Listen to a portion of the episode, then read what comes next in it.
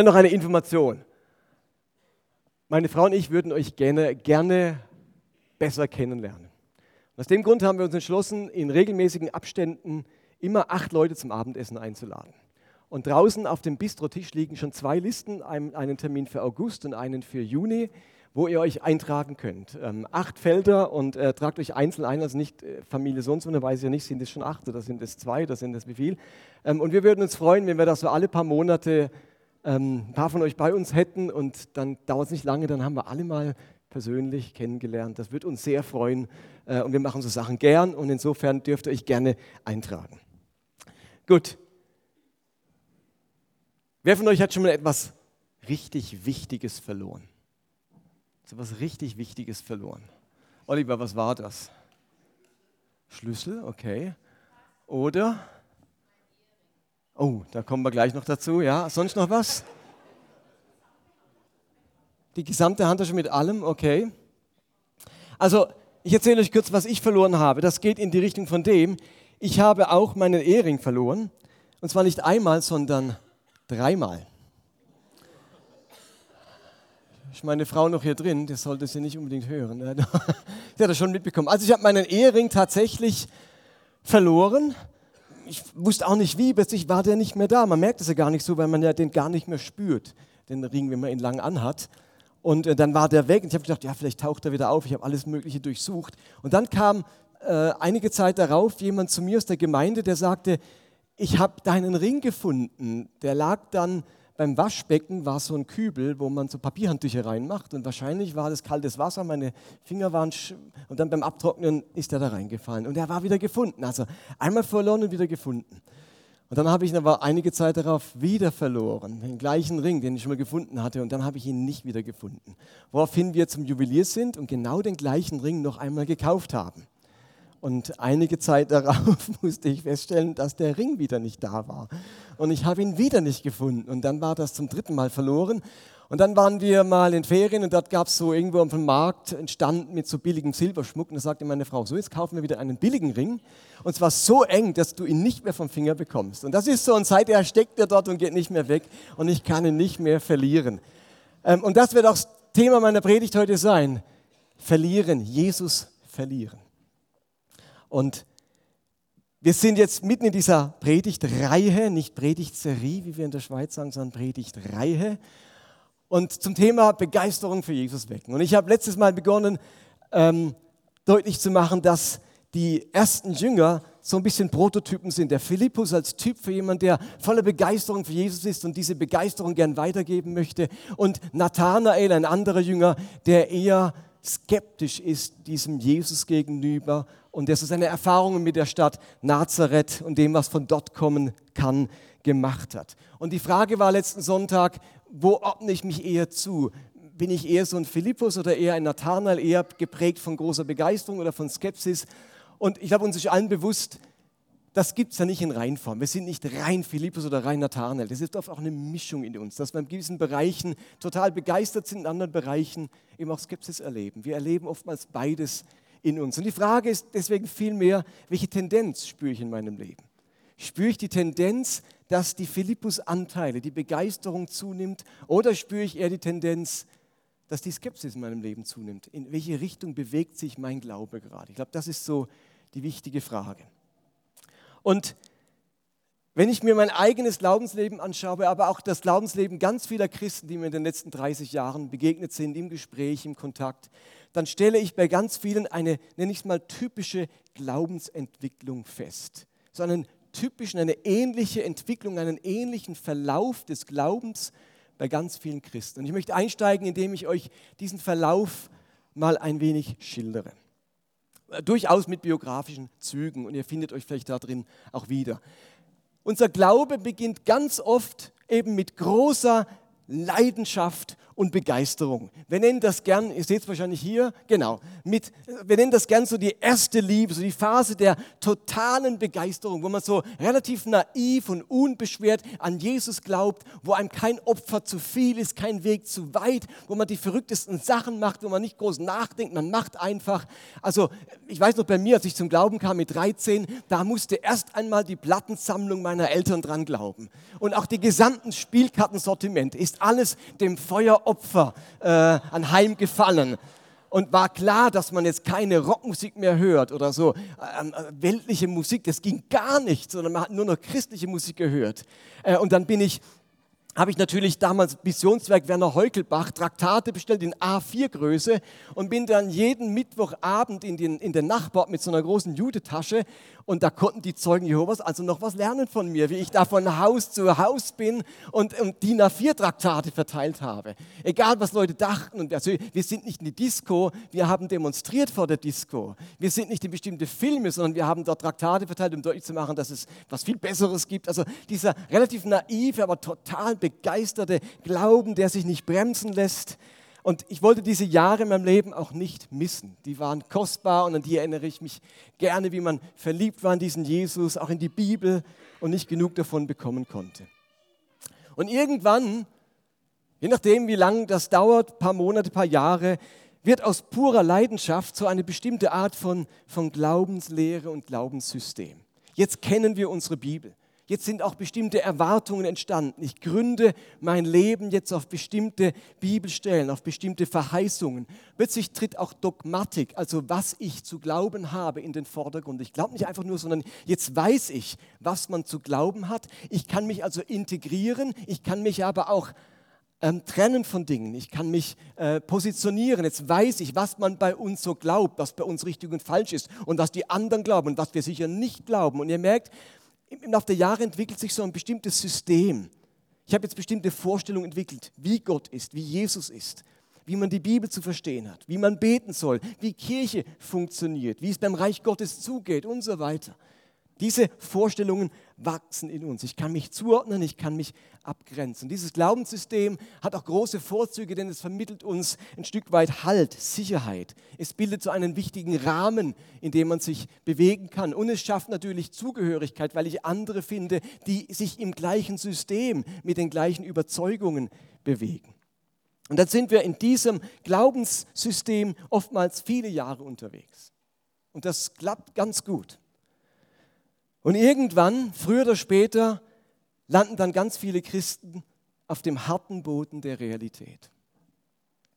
In dieser Phase, da gleichen wir ab, was wir uns erhofft haben, wovon wir überzeugt waren, was wir fest geglaubt und erwartet haben.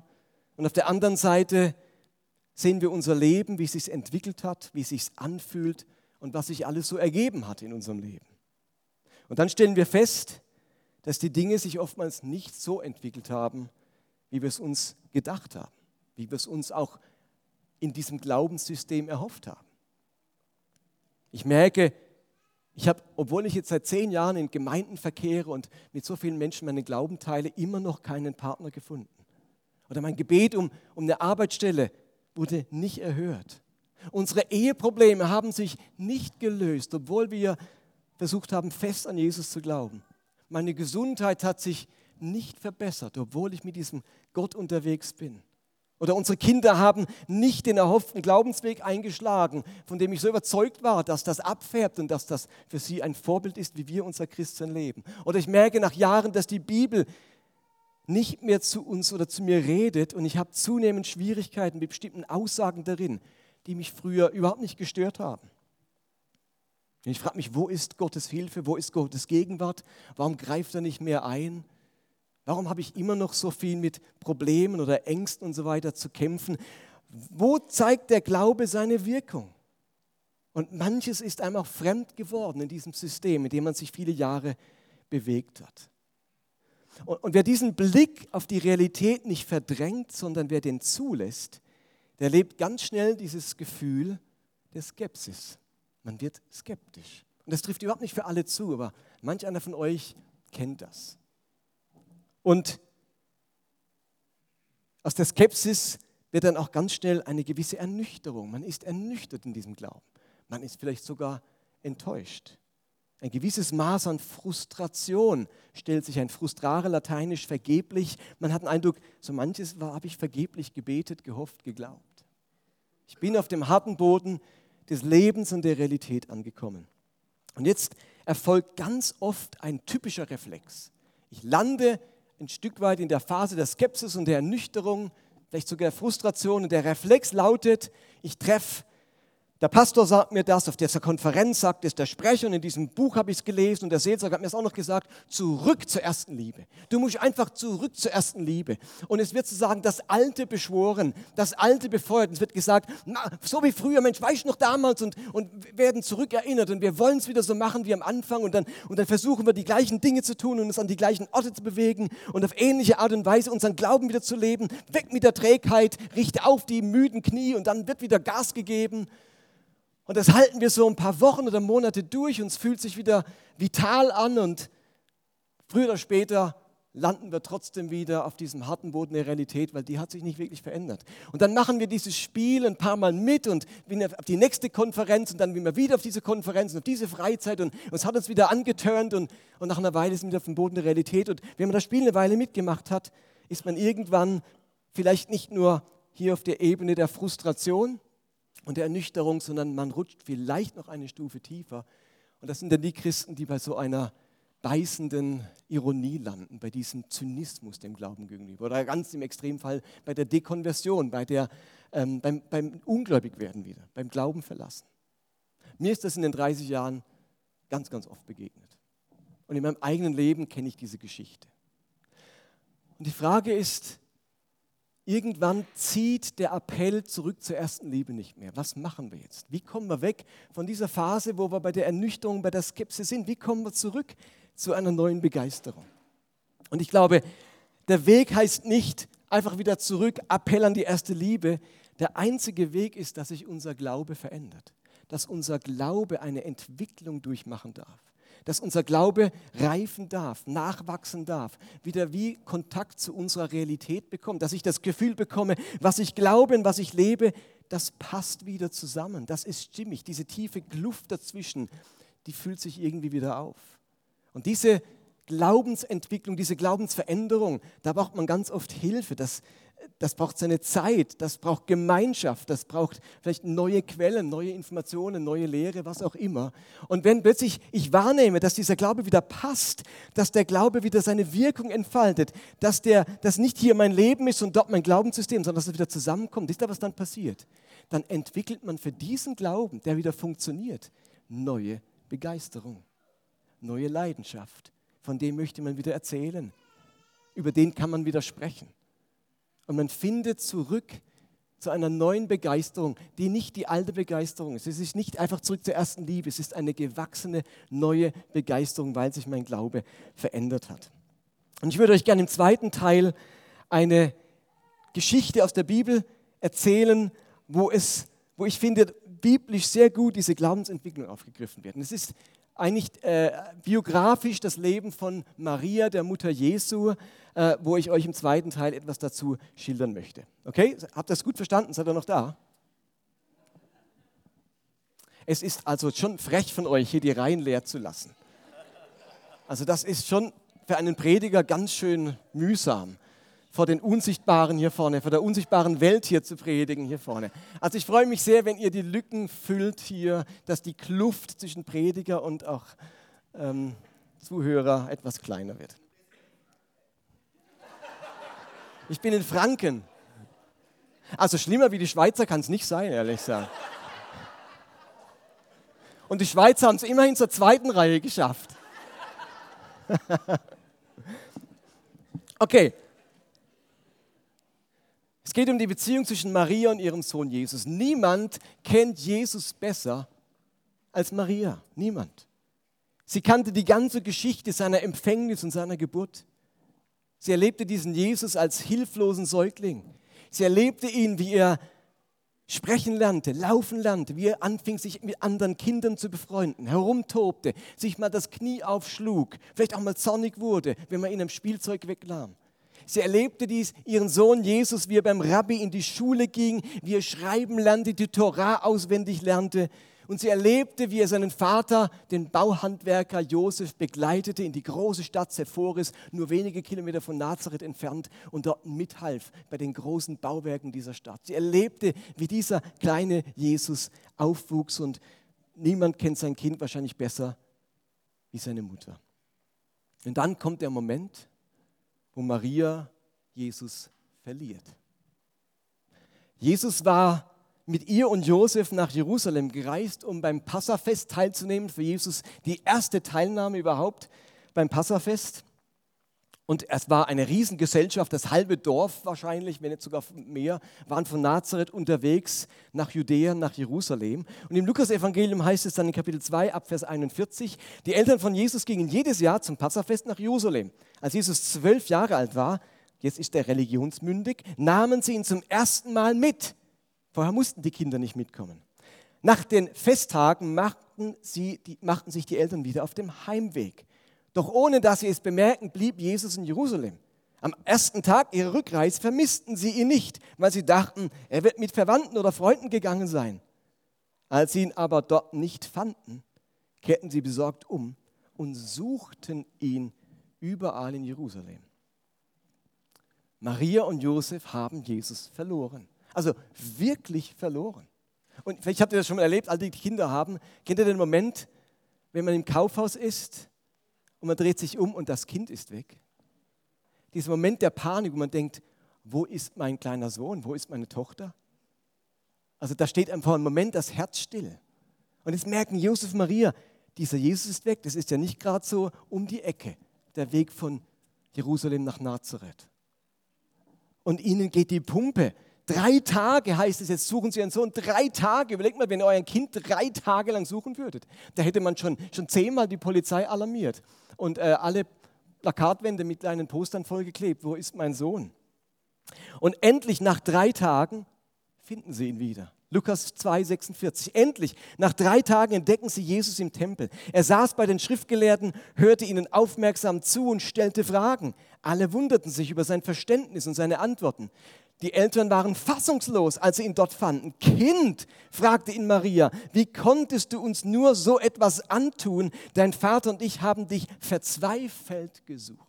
Verzweifelt gesucht. Dieses Wort verzweifelt kommt nur ein weiteres Mal vor in der Bibel, auch bei Lukas, und zwar, wenn er die Hölle beschreibt ähm, wie, welche verzweifelten Qualen der reiche Mann in der Hölle erlebt. Das ist dieses Wort, das ist also ein drastisches Wort. Wenn Maria sagt, wir haben dich verzweifelt gesucht, dann bringt es zum Ausdruck, wie sich so eine Mutter wirklich fühlt. Das ist ein Höllenqualen, wenn man sein Kind verliert. Wir haben dich verzweifelt gesucht. Sie hatte Jesus verloren, verzweifelt gesucht und schließlich nach drei Tagen wiedergefunden. Und nachdem sie ihn wiedergefunden hatte, war Jesus irgendwie ein anderer. Er war nicht länger das Kind, das sie bis dahin kannten. Maria hat an ihrem Sohn ganz neue Seiten entdeckt, die sie vorher so noch nicht kannte bei ihm. Das heißt in Vers 49, sagt Jesus, warum habt ihr mich gesucht? Habt ihr denn nicht gewusst, dass ich im Haus meines Vaters sein muss? Doch sie begriffen nicht, was er damit meinte. Dann kehrten sie gemeinsam nach Nazareth zurück und Jesus war seinen Eltern gehorsam seine Mutter aber dachte immer wieder über die Worte nach, die er gesagt hatte. Man verliert Jesus, man findet ihn wieder und plötzlich ist da auch ein Element der Fremdheit. Da ist etwas anders. Und ich muss über dieses Kind, über diesen Jesus erst nochmal neu nachdenken. Ich, ich check nicht ganz, was da passiert ist und was der meint. Und, und ich meine, plötzlich sagt er, Vater im Himmel. Und da ist doch, da ist doch der Josef ist doch dein Vater. Jetzt plötzlich begreift oder redet er, dass der Vater im Himmel sein Vater ist. Da ändert sich was auch in der Beziehungskonstellation, in der Beziehungsdynamik. Da ist etwas anders, neu. Und Maria muss sich darüber intensiv Gedanken machen und überlegen, wie jetzt die Beziehung zu Jesus aussehen wird. Jesus kennen, Jesus verlieren, Jesus verzweifelt suchen und dann Jesus neu kennenlernen und entdecken lernen. Das war aber nicht das einzige Mal, dass Maria Jesus verloren hat. Wir gehen 20 Jahre weiter und Maria verliert Jesus ein zweites Mal. Jesus verlässt nämlich seine Familie, seine inzwischen verwitwete Mutter und zieht von seinem Heimatdorf Nazareth nach Kapernaum. Ungefähr eine Tagesreise entfernt, so wie Erlangen-Basel ungefähr. Und wir lesen in Matthäus 4, Vers 13, Jesus verließ Nazareth und wohnte in Kapernaum am See, am See Genezareth im Gebiet von Sebulun und Naphtala. Erneut hat Maria ihren Sohn verloren. Er ist plötzlich nicht länger Teil ihres Lebens oder ihres Alltags. Er, ist nicht länger, er kann nicht länger für sie sorgen. Und nachdem sie beunruhigende Nachrichten über ihn gehört hat, macht sie sich wieder auf die Suche nach ihm und reist mit seinen Geschwistern nach Kapernaum. Und im Markus-Evangelium steht dazu folgendes, Kapitel 3, ab Vers 20. Jesus ging nach Hause und wieder versammelten sich eine Menschenmenge bei ihm, sodass er und seine Jünger nicht einmal Zeit zum Essen fanden. Als seine Angehörigen das erfuhren, machten sie sich auf, um ihn mit Gewalt zurückzuholen. Sie waren überzeugt, dass er den Verstand verloren hatte. Seine Mutter und seine Brüder kamen zu dem Haus, in dem Jesus lehrte. Sie blieben draußen stehen und schickten jemand zu ihm, um ihn zu rufen. Sie gaben die Nachricht an ihn weiter, deine Mutter und deine Brüder stehen draußen und fragen nach dir. Jesus antwortete, wer sind meine Mutter und meine Brüder? Er sah auf die Leute, die um ihn herum saßen und sagte, das hier sind meine Mutter und meine Brüder. Wer tut, was Gott will, der ist mein Bruder, meine Schwester und meine Mutter. Als Maria Jesus hier wiederfindet, ist wieder etwas anders. So hat sie ihn bisher auch noch nicht gekannt. Sie erlebt einen Jesus, der auf ihr Kommen völlig anders reagiert, als sie es als Mutter erwartet hätte. Ein Mann, der seine Familie, seine Mutter und seine Brüder ganz neu definiert. Ein Mann, der einen neuen Blick auf Beziehungen, auf Freundschaft und Verbundenheit zum Ausdruck bringt. Wieder hatte sich etwas in der Beziehung zu ihm verändert und musste irgendwie neu gestaltet und neu gefunden werden. Jesus kennen, Jesus verlieren, Jesus wiederfinden und ihn neu kennenlernen. Das hat Maria jetzt schon zweimal erlebt.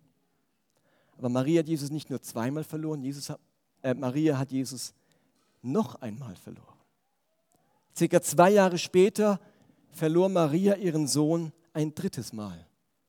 Wieder in Jerusalem und wieder für drei Tage. Sie verlor ihn am Karfreitag, gefangen genommen, verhört, verurteilt und schließlich gekreuzigt. Ganz nüchtern erzählt Johannes in Kapitel 19, unter dem Kreuz, an dem Jesus hing, standen seine Mutter und ihre Schwester, außerdem Maria, die Frau von Klopas und Maria aus Magdala. Da verliert eine Mutter erneut ihren Sohn. Tragischer kann man sein Kind nicht verlieren. Und wieder folgen verzweifelte Tage, seelische Qualen, Ratlosigkeit, wie damals am Passafest in Jerusalem vor 30 Jahren. Und nach drei Tagen findet Maria ihren Sohn wieder. Sie findet ihn nach drei Tagen wieder wie damals. Und wieder ist Jesus ein anderer. So hatte sie ihn bisher noch nicht gekannt. Sie findet ihn nämlich als Auferstandenen, als Christus, als Gott wieder. Und wieder verändert sich etwas in ihrer Beziehung zu diesem Jesus. Jetzt ist er ihr Herr und ihr König. Jesus kennen, Jesus verlieren, Jesus wiederfinden und Jesus neu kennenlernen. Ich glaube, was die Evangelien hier ganz beiläufig von Maria erzählen, ist ein ungeheuer wichtiges Prinzip in unserem eigenen geistlichen Leben. Ich glaube, es ist schlichtweg die einzige Möglichkeit, wie wir geistlich vorankommen und wachsen können. Wir meinen nämlich, Jesus zu kennen und dann verlieren wir ihn. Das ist so der Grafik, diese Stufe, wo wo wir denken, wir verlieren diesen Glauben, der macht keinen Sinn mehr, das passt nicht mehr, ich, es ist mir fremd geworden. Und dann müssen wir uns auf die Suche machen, diesen Jesus wieder finden und ganz neu über ihn nachdenken, ihn ganz neu verstehen. Und wahrscheinlich werden wir nicht den alten Jesus wiederfinden, sondern wir müssen wirklich suchen, manchmal verzweifelt suchen. Aber wenn wir Jesus dann finden, wenn wir nachdem wir ihn verloren haben, dann ist er anders. Und das ist der Moment, wo man über dieses Neue, dieses Andersartige nachdenken muss, wo man es überdenken muss, wo man vielleicht umdenken muss. Wer Jesus verliert und ihn wiederfindet, der lernt ihn nur neu kennen, indem er umdenkt und das überdenkt, was bisher war. Und die Bibel hat ein wunderbares Wort dafür, für dieses Umdenken. Griechisch Metanoia, wörtlich Meta umherum, Noia, Nus, das Denken, Umdenken. Luther übersetzt Metanoia immer mit Buße tun. Und ich finde, Buße tun greift zu kurz. Bei Metanoia geht es nicht darum, schnell für die letzte Sünde und das letzte Lügen und den letzten Neid um Vergebung bitten bei Buße tun geht es um dieses Umdenken, nicht nur ums um Verzeihung bitten, sondern Dinge überdenken, bereit sein, umzudenken, Dinge neu zu denken, neu kennenzulernen. Ich kenne den Prozess aus meinem eigenen Leben. Ich glaube nicht, dass man jedes Jahr durch diesen Glaubensprozess hindurch muss und Jesus verlieren muss. Aber ich glaube, dass wir wie Maria ein paar Mal in unserem Leben in diesen, ich nenne es bewusst, Wachstumsprozess hineingeraten. Oftmals ist so ein Moment, wenn sich der Glaube verändert von kindlichem Glauben zu erwachsenen Glauben. Oftmals ist so ein Moment, wenn wir in eine größere Krise oder in größere Veränderungen im Leben hineingeraten. Vielleicht nach der Geburt eines Kindes oder nach einer schweren Erkrankung. Vielleicht nach einem tragischen Todesfall oder nach einer einschneidenden beruflichen Veränderung. Vielleicht nach dem Zerbruch von wichtigen Beziehungen. Oder manchmal auch einfach nur, weil ziemlich viel Zeit vergangen ist. Die bisher größte Glaubensveränderung, die ich durchgemacht habe, war beim Zerbruch meiner Ehe vor zwölf Jahren.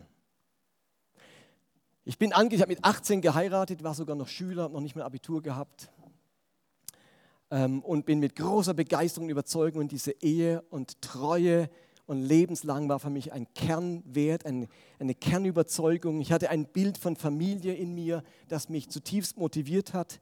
Und diese funktionierende Familie, und diese heile Welt, die war ganz eng verknüpft mit meinem Gottesbild, mit meinem Selbstbild und mit meinem Selbstwertgefühl. Ich habe täglich für meine Ehe und meine Familie gebetet. Und plötzlich zerbricht diese Ehe. Für mich sogar aus heiterem Himmel. Und diese neue Realität, dieser neue Zustand, dieser harte Boden der Realität, der stand in totalem Gegensatz zu all dem, was ich bisher geglaubt, gehofft und gebetet hatte. Eben, Gebete wurden nicht erhört, Erwartungen nicht erfüllt, tiefe Überzeugungen haben sich nicht bewahrheitet, das Leben war nicht so behütet wie erhofft und ich musste Jesus nach diesem Bruch erneut intensiv suchen.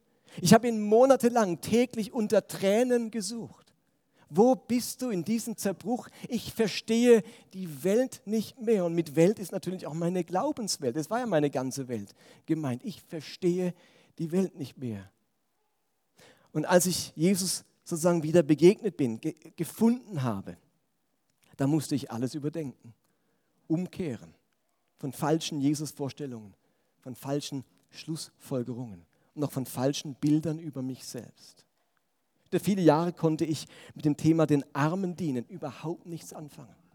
Das ist ein großer Vineyard-Wert gewesen, den Armen dienen. In unserer Gemeinde hat das keine Rolle gespielt, weil ich keinen Zugang dazu hatte. Ich war so vom Typ eher so der harte Hund, der sich viel einbildet auf seine weiße Weste, dass alles läuft und funktioniert. Ich habe mich damit sozusagen, das habe ich von mir hergetragen, dass mein Leben rund läuft. Guckt an, früh geheiratet, jung gefreit, nie bereut. So war mein Spruch und, und schaut an, Vorbild, Familie Sonnenschein. Und jetzt zerbricht diese Identität, die ganz eng verknüpft ist mit dem Glauben und man ist auf ungeheuer viel Gnade und Barmherzigkeit angewiesen. Wie gehen Menschen jetzt mit mir um?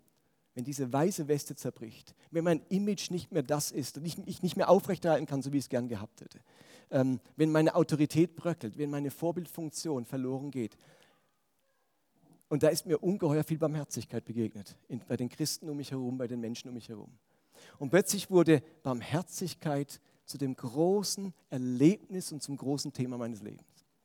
Heute würde ich sagen, habe es schon mal erwähnt, werdet ihr noch ganz oft von mir hören. Ich finde, Kirche muss der barmherzigste Ort der Welt sein. Das darf niemand besser können als wir. Und das muss man erst mal erleben. Da muss manchmal ein Bruch her. Und plötzlich erlebe ich diesen Jesus als der, der mir ungeheuer barmherzig ist, der mich nicht nur annimmt und akzeptiert und Autorität verleiht, wenn ich funktioniere, wenn meine weiße Weste stimmt, äh, die kriege ich nie mehr zurück. Ich bleibe mein Leben lang ein Geschiedener. Ich muss mit dem Stigma sozusagen leben.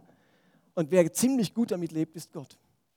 Und diese barmherzige Erfahrung zu machen, hat etwas verändert. Ich habe Jesus neu entdeckt. Denn vorher ist ja Jesus ganz stark so, wie man selbst ist. Man projiziert sich selbst ja ganz stark in das Gottesbild hinein. Und Gott ist genauso korrekt und genauso weise auf die weiße Weste äh, fixiert wie ich selbst. Und es wird nicht das letzte Mal gewesen sein, dass ich Jesus verliere dass ich bestimmte Gottesbilder, bestimmte Vorstellungen von Jesus verliere und ihn wieder suchen muss, wieder neu verstehen muss, meinen Glauben überdenken muss, umkehren muss und dadurch geistig vorankomme. Und da braucht es manchmal Mentoren und gute Quellen. Peter war so ein Mentor. Sein Blog, den ich gelesen habe, der hat mir geholfen, dass mein Glaube dass ich den Glauben neu entdecke. Der hat mich auf eine neue Spur gebracht. Und so braucht es immer wieder Leute im Leben, äh, die einem helfen, Dinge neu zu denken und aus dem gewohnten Muster vielleicht rauszukommen. Deine Reise sieht vielleicht ganz anders aus. Wo du herkommst, der, das Glaubenssystem, das für dich nicht mehr so funktioniert, ist vielleicht ein ganz anderes. Und ich muss nicht alle Beispiele erzählen, aber vielleicht stehst du auch am Punkt, wo du merkst, dieser Glaube ist mir ein Stück entfremdet. Und ich habe meine Begeisterung verloren. Und die Appelle zurück zur ersten Liebe, die reichen nicht mehr. Ich muss an den Punkt kommen, wo mein Glaube sich weiterentwickeln darf und verändern darf. Und Jesus verlieren, das dürfen wir nicht falsch verstehen. Wenn ich sage Jesus verlieren, wir verlieren ihn nicht wirklich, Gott und Jesus in dem Prozess, sondern wir verlieren vor allem unser bisheriges und oft unzureichendes Bild von Gott. Dieses Gott, wenn wir ihn verlieren, dass ich damit meine, er ist weg, er ist nicht mehr in deinem Leben. Der ist weg, einfach. Jetzt bin ich halt ohne Gott. Das meine ich nicht mit Jesus verlieren, das versteht ihr hoffentlich. Jesus bleibt immer bei uns. Nichts kann uns trennen von seiner Liebe zu uns. Aber gewisse Vorstellungen von ihm, ein gewisses Verständnis des Glaubens ist nicht länger haltbar für uns. Das dürfen wir loslassen, um Jesus eben neu zu entdecken und zu einer neuen Begeisterung für ihn zu gelangen. Und dieser, Schmerz, dieser Prozess ist manchmal schmerzhaft, aber was ich da wiederfinde, der Jesus, dem ich dann begegne, der löst all meine Begeisterung aus. Es ist, als würde man sich in dem Moment neu in diesen Jesus verlieben, weil man ihn neu kennenlernt. Zum Schluss, was möchte ich euch heute in diesem Gottesdienst mitgeben? Zum einen, wenn du auf diesem harten Boden der Realität gelandet bist, wenn sich so ein gewisses Maß an Skepsis oder Ernüchterung breit gemacht hat und die Appelle zurück zur ersten Liebe bei dir nichts mehr nützen, dann möchte ich dir sagen, das ist nicht einfach nur negativ und eine Tragödie. Nein, es ist vielmehr die Chance, dass dein Glaube sich weiterentwickeln darf, dass du falsche Vorstellungen loslassen und korrigieren kannst und dass dein Glaube sich neu entfalten kann und wachsen kann. Wenn in Jesus wirklich die Fülle Gottes wohnt, dann gibt es noch so vieles zu entdecken und zu verstehen an diesem Mann aus Nazareth. Also sehe die Chance in diesem Weg der Glaubensveränderung. Und zweitens, hör bitte nicht auf, ihn zu suchen. Das Wichtigste, was wir machen können, wenn wir Jesus irgendwie verloren haben oder unsere Begeisterung verloren haben und erneuern wollen, ist es, Jesus zu suchen. Das ist irgendwie geistliche Grundlagenarbeit. Jesus suchen, immer wieder suchen. Und manchmal fühlt es sich an wie ein verzweifeltes Suchen. Gott hat so viele Verheißungen auf das Suchen gelegt. Gott suchen ist von Erfolg gekrönt. Das wird nie ein vergebliches Suchen sein. Ich möchte euch vier kurze Verse zum Suchen vorlesen und dann sind wir am Ende. Sprüche 8, Vers 17. Ich liebe, die mich lieben und die mich suchen, finden mich. Oder Amos 5, Vers 4. Denn so spricht Jahwe der Herr, sucht mich, dann werdet ihr leben. Hebräer 11, Vers 6. Wer zu Gott kommen will, muss glauben, dass es ihn gibt und dass er die belohnt, die ihn aufrichtig suchen. Und Matthäus 7, Vers 7. Bittet und es wird euch gegeben. Sucht und ihr werdet finden. Klopft an und es wird euch geöffnet.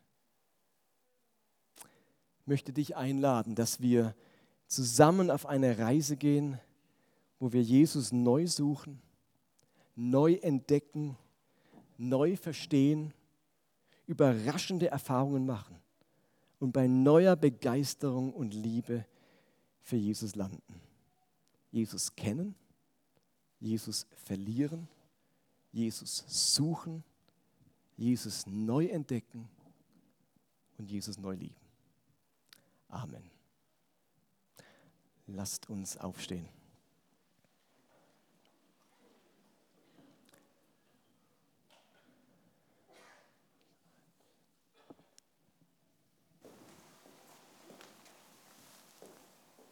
Lasst uns miteinander beten.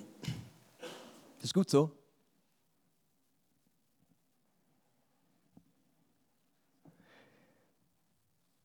Jesus, wir stehen wahrscheinlich an ganz unterschiedlichen Punkten im Leben, so unterschiedlich wie wir als Menschen sind. Uns eint der Wunsch, dir nachzufolgen und das mit Begeisterung. Wir wollen uns sträuben gegen einen mittelmäßig lauwarmen Glauben, der sich einfach manchmal einschleicht, entwickelt in unserem Leben. Herr, wir, wir wollen uns von dem nicht lähmen lassen. Wir wollen dir heute Abend sagen, Jesus, äh, heute Morgen, heute Morgen sagen, Jesus, wir wollen dich ganz neu suchen. Und dort, wo uns Dinge fremd geworden sind oder wo wir dich offensichtlich scheinbar verloren haben, da wollen wir dich neu suchen. Und wir erinnern dich an deine Verheißungen. Wer dich sucht, der wird dich finden. Ich bitte dich, dass wir in den nächsten Monaten große Entdeckungen machen, dass du uns neu ähm, nahe kommst und wir dich neu kennenlernen dürfen. Dieses neue Kennenlernen deiner Person und deines Charakters, dass uns das neu fasziniert und neu begeistert und wir den Eindruck haben, es gibt wirklich nichts Besseres, als diesen Jesus zu kennen, von ihm zu lernen und ihm zu folgen. Ich bitte dich, dass du das in uns wächst. Und ich bitte dich vor allem, dass, deine, dass dein Wort, wenn wir es lesen und dass die Gespräche, die wir miteinander führen und die Gebete, die wir miteinander beten, einen ganz wichtigen Beitrag dazu leisten. Und so segne ich unsere Gemeinschaft mit einer intensiven Suche nach Jesus. Und ich segne unsere Gemeinschaft mit einer wunderbaren Neuentdeckung dieses Jesus von Nazareth. Amen.